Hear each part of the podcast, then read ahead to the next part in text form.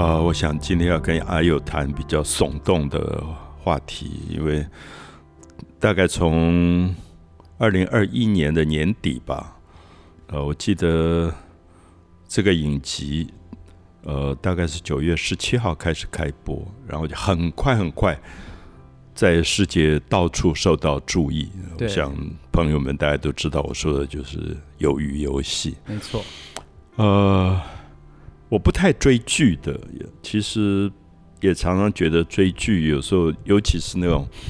很长的剧啊，长到三十集、四十集、七十集、一百集的时候，我大概都觉得里面有太多商业的因素在主导。可是这一次我追剧了，一个是因为它只有九集，我觉得可以在蛮短的时间看完。那另外一点是太多人在谈，嗯，而太多人。不只是台湾身边的朋友、年轻人，包括在二零二一的圣诞节到过年，很多国外回来的朋友，从欧洲、从美国回来，他们都在谈鱿鱼游戏。对，全世界。好，我吓一跳，他们，然后他们就很鄙视的说：“你还没有看鱿鱼游戏吗？” 那我想成为一个社会里的。风潮或者流行，其实我们是应该关关注，就是什么原因让一个影视的作品会在人间发生这么大的作用？所以我就决定，我应该要看，因为你不看，你可能跟别人谈话的题材都都会没有。当然，我们并不一定认为说，呃，这么多人看，它就一定好。并不设定这个前提，而是说这么多人看，一定有它的原因，所以我很想知道这个原因是什么。那我美国回来的朋友是说，你知不知道万圣节的时候，所有人的打扮都已经不是传统的鬼？对对，其实其实不只是万圣节的装扮，像大家都很熟悉里面那个红色的衣服，还有他们绿色的运动服，是。在可能，我觉得可能到现在都还有吧。就是如果你去全世界的夜店，比如说夜店 DJ，他所有那个 remix 的歌，他都有把前面的那个直笛声，或者是那个一二三木头人的那段韩文，对，把它改成电音，然后大家听到之后就会很嗨，然后就对这个剧有很强很强的花要花要开了，对对对的那种感觉。嗯嗯。啊，我更讶异的是，我最近看到一个资料说，最近最近。大概是二零二一年十月，就这个这个影集才播出第一个月，韩国首尔发生了一个工人罢工，而那个工人罢工有上万人在街头上穿的衣服，竟然是这个剧集里红色的制服。嗯，我看了真的吓一跳，就是说这个很显然一个影视的东西已经完全渗入。现实生活当中，嗯，那也许我不知道，也许台湾对韩国的社会有人很了解，有人不见得了解，就是这种影响力大到这种程度，呃，至少我回头会说，哎，我们在台湾好像没有一个影视的东西会对民间发生这么大的影响，就是影响到我们的罢工，影响到学生的罢课之类的，好像没有这样的一个影视。嗯，那这个时候我觉得这个影视。呃，包括就是这个影视背后主要的创作者黄东赫，我就对他非常好奇，开始看他很多资料。五十岁五十岁左右，然后在韩国就开始学影视方面、传播方面，然后到美国，在美国也学习大概南加州大学吧。那嗯，我们就知道说，那个他对好莱坞的一套大概也很熟。怎么运作影视，去让别人看下去？嗯，因为我觉得我们有时候不太对影视有抗拒的能力，所以我我自己家里也没有电视，我我很害怕说那个东西对你的影响有多大。比如说，我小时候都是看《零零七》长大的，那么《零零七》里面一直有一个零零七要面对的最大的敌人。就是俄罗斯的 KGB 的间谍，嗯，所以我从小长大，我就觉得俄国人好坏好坏，全部的俄国人都是 KGB，然后是那种在你家里打扫的佣人，嗯，一个老太太看起来笨笨的，可是结果她是她都是间谍，间谍。然后她的鞋子里面竟然会砰跑出一把刀出来。嗯，我要讲的说，影视对人的影响好大。所以等到我我第一次跟云门去俄罗斯，我真的吓死了，因为我我在机场开始我就发抖，我就觉得到处都是 KGB 的人。大概我去了六次俄罗斯，我慢慢才好起来，嗯，才开始觉得，哎。俄罗斯是产生我最喜欢的作家，像托尔斯泰的地方。嗯，俄罗斯有我最喜欢的导演塔科夫斯基，他也是俄罗斯人。然后普希金的诗，我才发现说，哎，这个民族其实有非常非常让我仰慕的文化。可是他被好莱坞的文化已经简化成，他就是 KGB。嗯，他只有 KGB。对，影视有时候会置入你很多的刻板印象。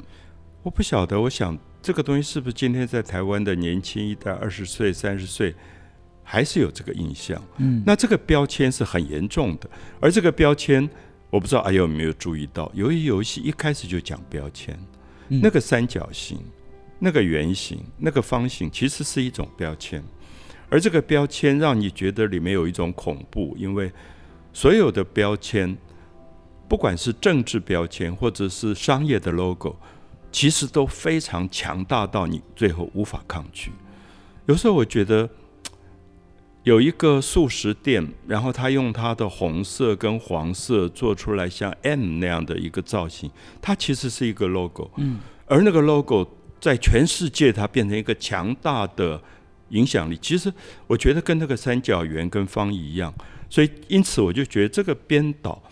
是不是在设定这些符号强烈的恐怖符号的时候，他想到也是这些商业符号，或者比商业符号更强的政治符号，就是政治的某些标志，也可能变成这样子。呃，总之我看的时候，我最后有一种无奈，那个无奈说，人能不能清醒的逃离？政治的操控跟商业的操控。不过，想当就是当权者在设定老师刚才说的，就是标签跟符号的时候，最主要的目的是想利用这些符号跟标签，让你失去思考的空间。他直接给你一个很强烈的意向跟答案，然后直接置入他的想法到你的意识里面。这个感觉，而且越来越简化。对，所以。我觉得看鱿鱼游戏里面，我不知道有没有觉得他一直在面临到一个选择的问题。对，那选择可能是我们从小学开始的是非题，圈或者叉。嗯，你必须在里面做一个选择。那当然，在我长大的过程，尤其到了巴黎读书以后，我就发现巴黎大学的某些思维会让我觉得很多事情不是圈跟叉这么简单。在圈跟叉之间还有很多我应该要去疑虑或思考的东西，就它真的全部是对吗？或者对的相反就是全部是错吗？可这个东西在庄子很早就讲过，因为庄子说“此一一是非，彼一一是非”。他说是跟非看你从什么角度去看，那不是那么绝对的东西。那可是我我在看这个鱿鱼游戏的时候，发现每一个游戏游戏里面，它最后的恐怖都是是与非，而这个是与非是赌了你的性命在里面。对，就是它其实就是一边是生，一边就是死。嗯，所以在那个选择里，你忽然开始觉得毛骨悚然，因为从小学到大学，我所有做过的是非题，忽然我就觉得好像变成一个杀人游戏。嗯，就是我现在忽然想。我们会不会有一个很好的编剧导演来拍摄台湾所有的教育体制里面的是非题是跟非里面就是选择生跟死的话，它是不是很像鱿鱼游戏？嗯，所以非常有趣啊！就这个剧集真的是这几年里面让我思考问题思考的比较多的，就是思考而不见有答案。我到现在也不见得有答案，到底四五六。四百多个人最后的死亡，以及这个金钱，它可以在天平两端是被衡量的吗？比如说，我很想问阿佑一个问题，就是说，在游戏都还没有开始之前，你有没有发现有一个东西很有趣，就在捷运里面，那个非常有名的明星孔刘就扮演我跟你玩一个游戏，就是我打翻那个东西。我们小时候玩过昂阿飘，就是打翻那个东西，然后他老输，然后输他就要可能输一万或者十万韩元，可是你可以用一个替代方法，就是被别人打打一个巴掌，对。那我现在想问阿佑的说，如果我今天在中山捷运站，有一个人说我打你一个耳光，给你一万台币，我忽然问我自己说，我会不会接受？我觉得，我觉得可能会，觉得好像蛮值得的。所以，我们我们好像应该把这个问题丢给我们 Podcast 的所有的听众朋友，没错。你会接受吗？嗯，你可以在台北的任何一个捷运站接受别人说我打你个个耳光，给你一万。我在想会不会有很多人来报名，因为好多人需要那个一万块。其实我觉得老师刚刚提到一个重点，是我在看这部剧第一个被吸引的点，其实跟老师刚刚讲的说打巴掌的那个概念是一样，但是我。让我第一个感受印象很深刻的是，他下一个阶段是他们已经被抓去玩这个游戏了。这样不知道有没有点剧透，但我想应该大家都已经有看过，而且它是前面的剧情，就是大家已经被抓去玩鱿鱼游戏之后，他们进行了第一场投票。这个投票是如果有一半以上的人他不要玩这个游戏，然后放弃的话，这游戏就终止。结果最后是先终止了，可是接下来剧情的发展。是这些人就持续有在 follow，对对这些参赛者，但最后这些参赛者还是自愿回来要玩这个游戏。其实就跟老师刚刚说的一样，其实就是比如说我就会接受这个一万块，然后被打一个巴掌，看起来好像我是一个被受迫的状态，但其实最后因为某一些原因，所以我其实是自己走向那一个生死的选择题。嗯嗯嗯。是，我想它的恐怖的本质，也许刚好就在这里。对，就是说，谁在制定游戏，而为什么我们每一个人都身不由己，最后参与这个游戏？嗯，而在参与游戏的过程，一步一步被推到越来越残酷，因为其实就是你死我活。嗯，因为没有别的选择，因为。如果你活，就是我死，所以那个你死我我活的绝对性，忽然变成我小时候觉得所有的是非题变得好可怕。就是人类没有可能是两全的吗？人类没有可能是彼此在互助关怀底下一起活着吗？我我不知道，我忽然觉得有一种很痛苦的那个那个感觉，因为。当然，我想这个电影在进入游戏之前，我们看到了韩国首尔这个编导，他自己是一个双门洞这个社区出身的，然后他也设定这个主角陈其勋，他是双门洞的一个摊贩的孩子，然后他们在所有的同学当中最引以为骄傲的是那个叫昌佑的同学，因为他。几乎是唯一进到大学的。那我小时候我是在大龙洞长大，那那个大龙国小升学率不高。等到我在读师大附中的时候，我发现我很多同班的同学已经在菜市场杀猪卖肉，或者在庙口做当机了。嗯，就是我就发现那个社会的差距越来越大。那我的父母是在观念里面觉得孩子一定要读书的。即使经济不好，都要让他读书的。可是我看到这个导演设定在双门洞这样一个贫穷的社区，这些摊贩，旧市场里的传统摊贩，然后那个昌佑的母亲，有人来买鱿鱼，他就剥那个鱿鱼的皮。而他一生的梦想，大概就是说我能不能有一个店铺，而不要只是流动摊贩。那我我这个。影集看完，我也会去传统的市场万华的大龙洞再去走一走。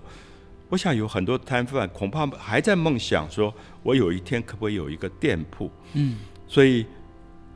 你打耳光吧，因为打耳光如果能够让我有一个店铺，你就继续打耳光。我忽然感觉到那个社会里面非常痛的部分，而这个东西让我佩服这个编剧跟导演，怎么会这么勇敢的把。他面对的现实的社会问题放进去。因为我查了一下资料，吴东这个黄东赫，他是窗门洞出身的。那当然，也许他就是常有，因为他读书读得好，后来到美国去读电影回来。可是我想跟他一起成长、玩游戏、儿童游戏的这些同伴，大部分其实都在一个非常低阶层的状况。嗯，而他也设定这个陈其勋，刚开始我们不知道，就是为什么太太要跟他离婚，他真的是很无赖吗？然后太太在生产的时候，他竟然不在旁边，都不照顾太太。我们就一直觉得这个男人真是个人渣。然后女儿生日，他连礼物都送不出来。然后最后这个妻子已经嫁给别人了，那妻子现在的丈夫有点怜悯的给他钱，说你不要再来了。嗯那种被侮辱的那个感觉，可是。你大概要看到一个时候，你才知道陈其勋回忆，他曾经是二零零九年首尔城的双龙汽车工厂罢工的工人之一，而他那天太太生产，他没有在旁边，是因为他在工厂里。嗯，我后来查了资料才知道，这个罢工延续了三个月，而这三个月当中，资方。就是资本方不断的用断水、断瓦斯、断掉所有的食物、医疗的提供，要让这一千多个罢工的工人置于死地。而这个时候，他的妻子如果在生产，他根本不可能在旁边。所以你忽然开始觉得，我们很容易贴的标签“人渣”这个字，忽然背后谁才是人渣？嗯，这个社会是为什么逼到有些人最后成为人渣？他最后喝酒，然后浪荡，什么事都不管。那我们一开始我们真的觉得他是个人渣，因为妈妈连糖尿病医疗费都没有，你都不能够帮助他。可是我们知道，一旦有一天知道背景以后，我们才了解到说，到底这个社会里制定游戏的是谁，而这些工人。当时在双龙的这个汽车厂罢工的工人，他们的工作年资都是十五年到二十一年的。十五年到二十一年，忽然面临到被拆拆遣，然后没有什么补偿的，他的生活完全走投无路。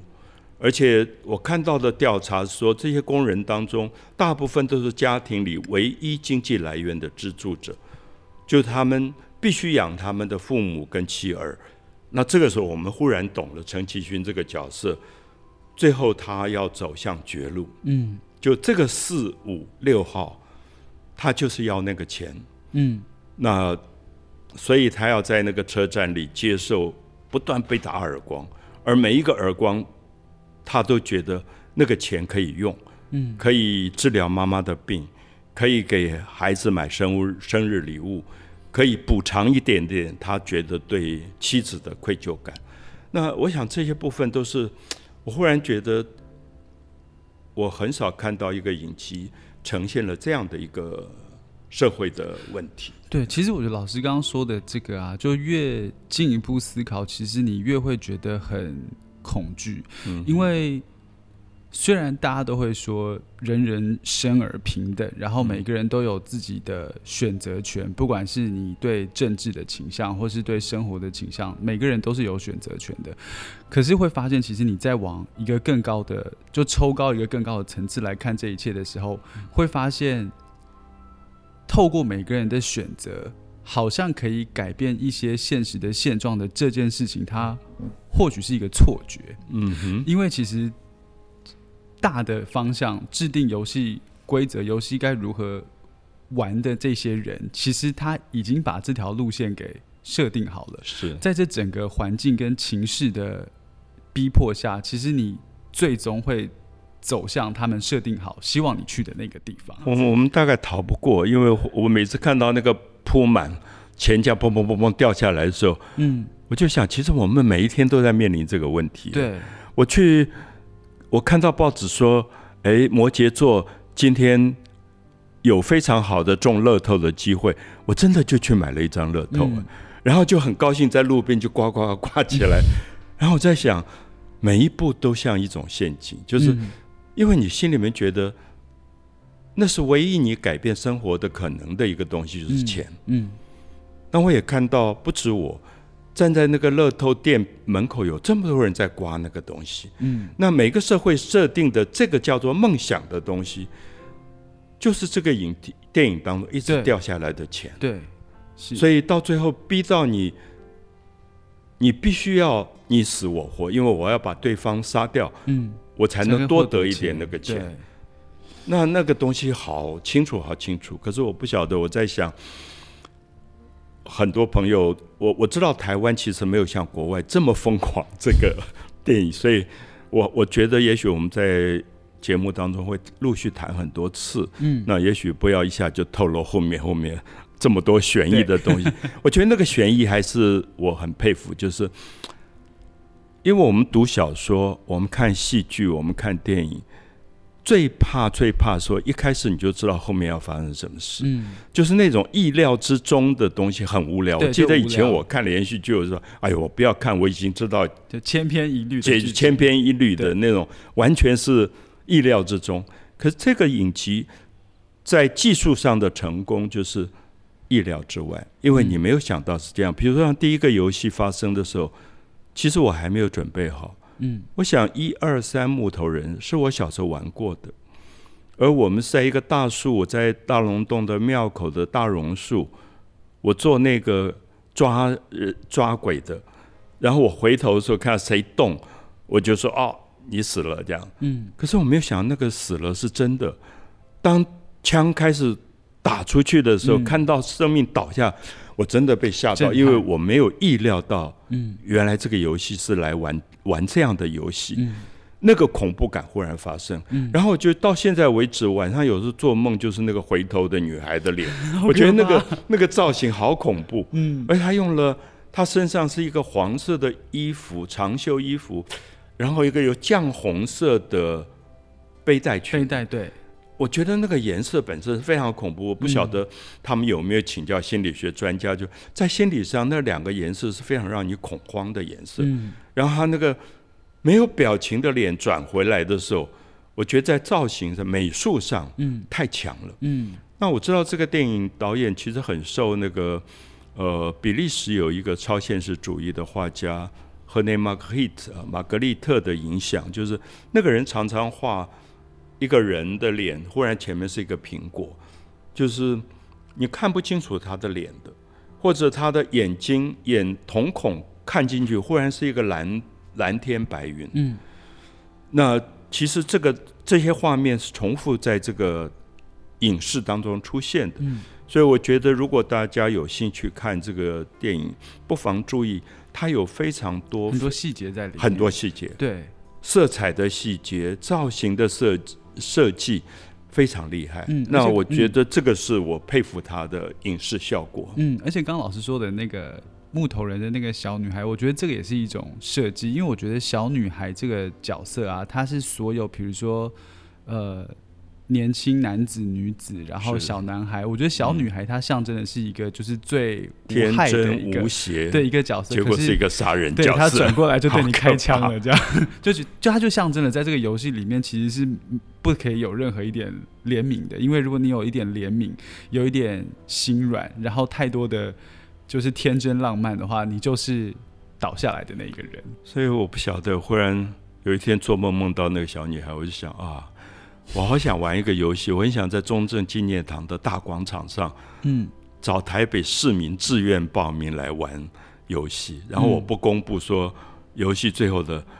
惩罚跟奖赏到底是什么，嗯，看看有多少人来参加。那我我我很希望这个剧我们能够多谈几次，就是我们现在只谈了第一个游戏，对，其实它每一个游戏发生都触碰到人性，嗯，那我觉得这个是非常让我。敬佩的，就是第一个游戏一二三木头人只是一个群体的一种屠杀。那其实有时候也看到很多在广场上对人手无寸铁人的屠杀，其实好像这个画面，就是你你会发现很恐怖，而这种恐怖到接下来有拔河的游戏，有玩碰糖的游戏、弹珠的游戏，它每一次设定的挑战都不太一样。有时候是十个人一组，有些人是两个人一组。十个人一组对十个人的时候，有有他的斗争；两个人对两个人当中是最残酷的，因为你的对手可能刚好是你爱的人。嗯，所以看到那一集，其实我想很多人都会流泪，因为是一个丈夫跟太太在玩弹珠。嗯，所以是我活呢，还是你活？嗯，因为无论是我活或者你活。都是最爱的人的死亡，嗯，所以那个丈夫后来也自杀了，所以我会觉得说，这个是编导非常惊人，就是把人性一步一步设定到你在做是非题的时候，你发现是非题原来是这么残酷的，越来越难做选择，对，越来越难做做选择，嗯，所以也许慢慢如果有朋友有兴趣，呃，开始看第一集、第二集。啊，也许我们下次就从第三集嗯开始跟大家谈一下。其实我看到第九集的时候，嗯，我有很多疑虑啊。我先问阿佑说，嗯，你觉得他为什么要改染红色的头发？嗯，我觉得他最后的那个红色头发有呃是象征，就是他心我自己的感觉是他象征，就是对于这整个社会的贫富差距跟这种不公不义的一种。背叛、叛。逆的表现，我必须要用一个就是很极端的，就是改变自己的发色造型，然后象征就是就是我心里面对这一切的的不满。我觉得有一点这样的含义在里面。好，我不知道，我就我我们现在等于预告了一个第九集，可是没有答案。就是我很希望这个问题不只是给阿佑的，也是给所有的朋友。就是说，你看到那一集的时候，你可不可以在 Podcast 什么留言说，你觉得？他为什么要染红色的头发？